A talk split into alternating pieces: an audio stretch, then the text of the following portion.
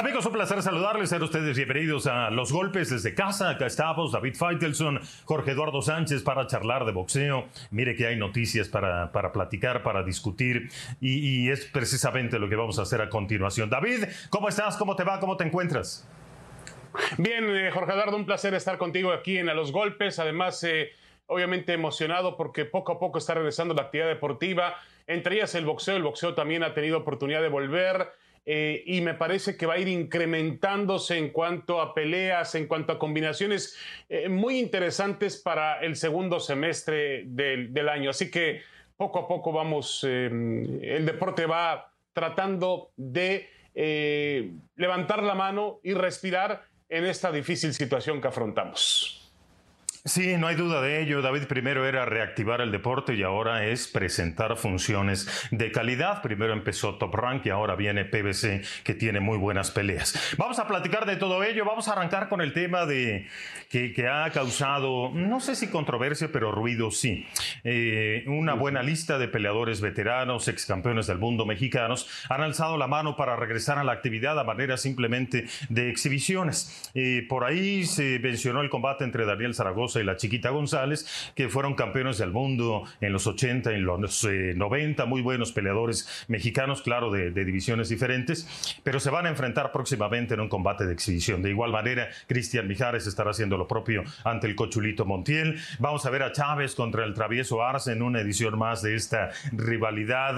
Eh, ya fuera de tiempo, pero al fin y al cabo rivalidad entre estos dos. Y el combate que puede llegar a preocupar a todos, eh, David, el de Mike Tyson y Roy Jones Jr., porque yo pienso que trae, trae chanfle, trae otra intención, es primero mostrar qué es lo que trae Mike Tyson y luego ya ver si puede enfrentar otro tipo de, de de sucesos en su regreso a la actividad uh -huh. profesional. ¿Qué piensas de todo esto, David? Son peleadores que, que, lograron conservar su salud en una carrera larga de actividad boxística y que ahora van de regreso a manera de exhibición para ver si, si pega, si, si puede ser negocio y se puede seguir generando ingresos alrededor de ello. ¿Cuál es tu lectura? Sí, bueno, yo lo veo desde, desde dos eh, vertientes. La primera me parece eh, que realmente es, es positivo que mm, exboxeadores que lograron gloria en el, encima del ring logren mantenerse físicamente a esta, a esta altura de su vida y de su, de, de su trayectoria. Generalmente el boxeador en México tenía fama de que una vez que terminaba su carrera no tenía la suficiente capacidad económica para mantenerse, caía en vicios y terminaba mal su vida que es finalmente lo más importante que tiene por encima de su trayectoria boxística. Esto quiere decir que estas grandes figuras están bien física, mentalmente y creo que algunas de ellas hasta económicamente, pero obviamente que esta situación tiene una trampa y puede tener una disyuntiva por ahí de que si empiezan a ver eh, a verle algún tipo de negocio, pues vayan regresando más y más y más boxeadores y eso genera un, peligro por la edad que tienen, por supuesto, porque el boxeo es un deporte de contacto y es un, es un deporte que tiene eh, que es muy delicado, que tiene cierto peligro siempre, aunque sea de exhibición.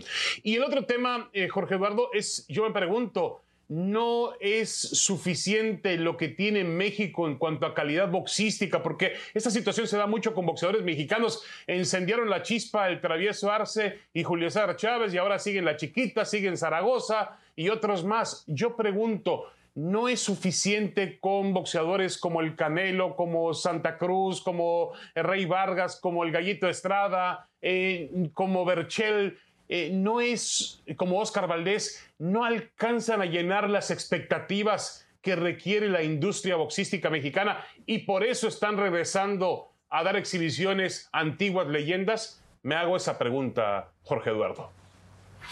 Sí, ese es un punto, un punto importante, interesante que hay que evaluar alrededor de, de esta generación de actividad de, de peleadores anteriores. Eh, yo no estoy en contra de esto, a mí sí me parece que, que es lindo verlos de vuelta.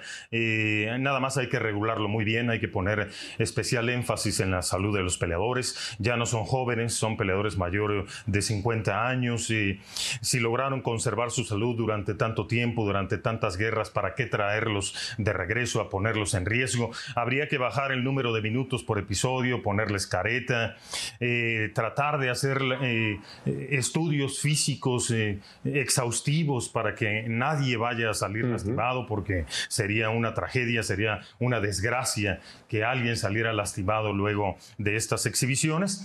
sí me parece también que nadie se quiere quedar atrás, que es una cuestión de ego, el miedo al olvido, la necesidad del aplauso, la economía, por supuesto.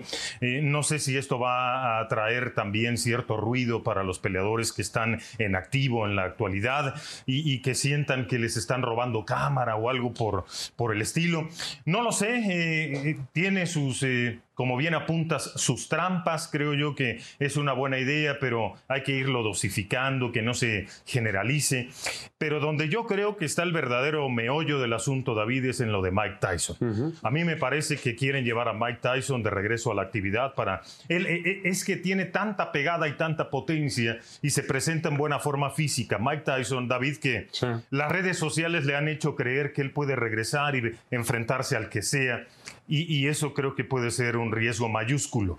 Tyson va a noquear a uno por aquí, a otro por allá, y eso le va, le va a abrir los ojos de manera desorbitada a mucha gente en el negocio y van a hacernos creer que Tyson está listo para emprender un regreso contra los peleadores del momento. Creo que ese es el principal enfoque de traer a Tyson de regreso y creo que es sumamente peligroso, David. Sí, estoy totalmente de acuerdo contigo.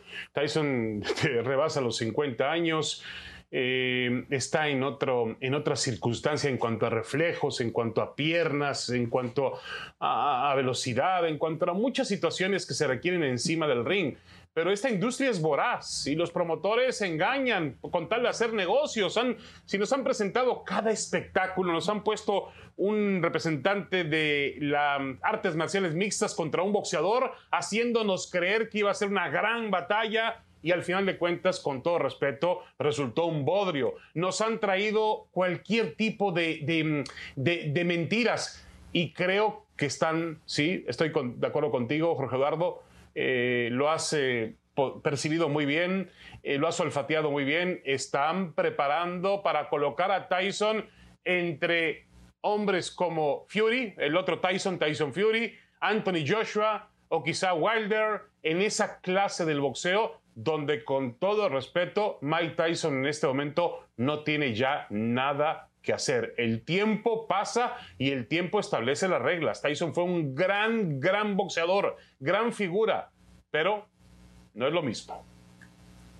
Sí, que no se nos olvide que se fueron del boxeo hace 20 años porque terminaron dando pena. Ese es el detalle. Grandes carreras con finales eh, muy, muy, muy tristes, tanto para Tyson como para Roy Jones. Vamos al siguiente tema, David, boxeo de la actualidad, Leo Santa Cruz contra Gervonta Davis.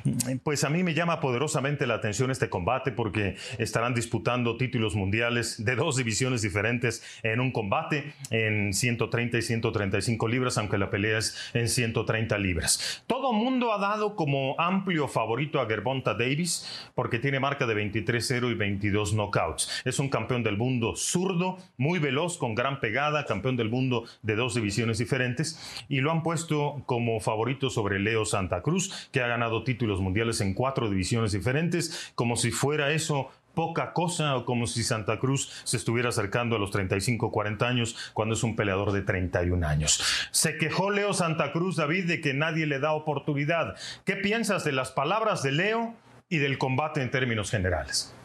Es que es muy difícil eh, pensar, eh, Jorge Eduardo, que un cuatro veces campeón del mundo, cuatro categorías diferentes, en cuatro pesos diferentes, realmente no entre como favorito a un combate.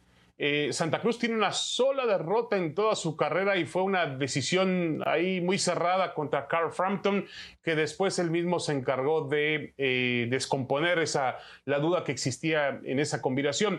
Quizá lo que le falta a Leo Santa Cruz son nombres importantes de su carrera, victorias espectaculares, más allá de los duelos con Frampton, los duelos con el mexicano Abner Mares, eh, pero hasta ahí nada más. Le ha faltado a, a Santa Cruz potenciar su carrera, realmente llevarla al siguiente nivel. Yo espero que el duelo con Gervonta Davis em, lo lleve a ese nivel. Él dice que es la pelea de su vida y que no puede fallar esa noche. Y estoy de acuerdo con lo que dice Leo Santa Cruz. Ahora, yo, este, si yo voy a apostar, que no soy un apostador en el boxeo, pero eh, yo no me atrevería a apostar.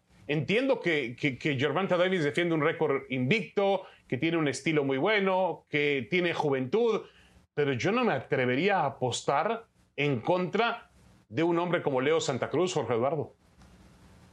Sí, eh, aunque Davis tiene sus habilidades, sus grandes condiciones, sus facultades, pues es un muchacho indisciplinado que siempre ha tenido problemas de peso, que ha tenido problemas fuera del cuadrilátero y que suele llevarlos a la hora de, pelear en los combates. Es inestable, es irregular. Lo vimos batallando mucho con Yuriorkis Gamboa, que tenía una lesión severa de tendón de Aquiles y aún así y lo llevó hasta los últimos instantes del combate. Y Leo Santa Cruz pues tiene un estilo conservador, le, han cuidado mucho la carrera a Leo Santa Cruz, él vive en una zona de confort, no, no busca unificar, no busca los grandes nombres, eso es lo que se le pudiera criticar al peleador mexicano, pero es un hecho también que tiene una gran carrera, que está tratando de ser el primer mexicano con cinco títulos mundiales en divisiones diferentes, pero absolutos, no, no con títulos interinos, internacionales o de otro tipo. Sí, coincido contigo, David, creo que no se le falta el respeto a Leo porque su carrera le ha faltado también un poco de nombres, pero también es un hecho que Leo tiene argumentos suficientes como para, para estar mejor posicionado entre, entre los, eh, las conclusiones de la gente que da favoritismo para uno o para otro. Creo que Leo Santa Cruz tiene toda la experiencia del mundo para hacerle una gran pelea a Gervonta Davis. Es un hecho que que Santa Cruz tiene las condiciones, el ritmo de combate, la frecuencia de golpes para hacerle pasar también un infierno al peleador estadounidense. La combinación creo que es muy buena, David, un derecho experimentado, campeón del mundo en multidivisiones, un zurdo joven, como un caballo salvaje, este Gervonta Davis, que, que anda noqueando a todo mundo. Ya veremos el asunto del peso primero, David, si lo da Gervonta Davis, si se adapta Leo Santa Cruz, pero sí creo que tiene cierta cierta ventaja el peleador estadounidense desde su perfil, desde su currículum, desde el peso, pero lo de Santa Cruz, de llamar la atención, no sé, no, no sé si me agrada la, la declaración del peleador mexicano, pero creo que tiene un punto también el peleador michoacano. E, e, es muy bueno, pero tiene que enfrentar a demostrar, empezar a demostrarlo contra mejores peleadores, David. Sí, el tema del peso ahora que lo tocas también es esencial porque finalmente eh, va a poner a prueba Santa Cruz a, a Gervonta Davis si es capaz de tener la disciplina para llegar a ese peso, lo va a ajustar ahí, lo va a obligar a pelear en un peso. Y, yo creo que eh, boxísticamente hablando, sí, realmente Davis es muy peligroso y tú lo has mencionado, tiene grandes aptitudes, tiene una pegada endemoniada pero yo he visto a, Rounds de Santa Cruz tirando golpes y golpes y golpes y golpes y alimentando la computadora boxística. Eh, quizá no sea un boxeador definitivo que gane las peleas con un, de, un solo impacto, pero es un hombre que sabe muy bien atacar y que seguramente eh, va a tratar de hacerle daño a Gervonta Davis. El, mejor, el, el, el primer ganador aquí es el público. Tenemos para octubre una maravillosa pelea. Para mí una pelea de pronóstico reservado. Si usted quiere colocar como favorito a Davis, colóquelo. Pero me parece que Santa Cruz puede ganar la pelea y no sería una sorpresa mayúscula para el boxeo. Y por supuesto, tiene argumentos el, peleador mexicano. Ya veremos cómo, cómo se desarrolla ese combate. Simplemente que no se lo deje llegar Leo, que tome la iniciativa, que piense bien eh, junto con su familia eh, la tendencia del combate para cuando se vean las caras. una de las grandes preguntas que quedarán en el aire es, ¿por qué no trasciende Leo Santa Cruz? ¿Por qué no, no tiene ese pegue con, con, la fanaticada mexicana, pero ya será tema de otro programa. Estamos llegando al final. Gracias, David. Un abrazo. Un abrazo, Jorge Eduardo. Saludos para toda nuestra audiencia. David Feitelson, Jorge Eduardo Sánchez, esto fue A los Golpes, desde casa.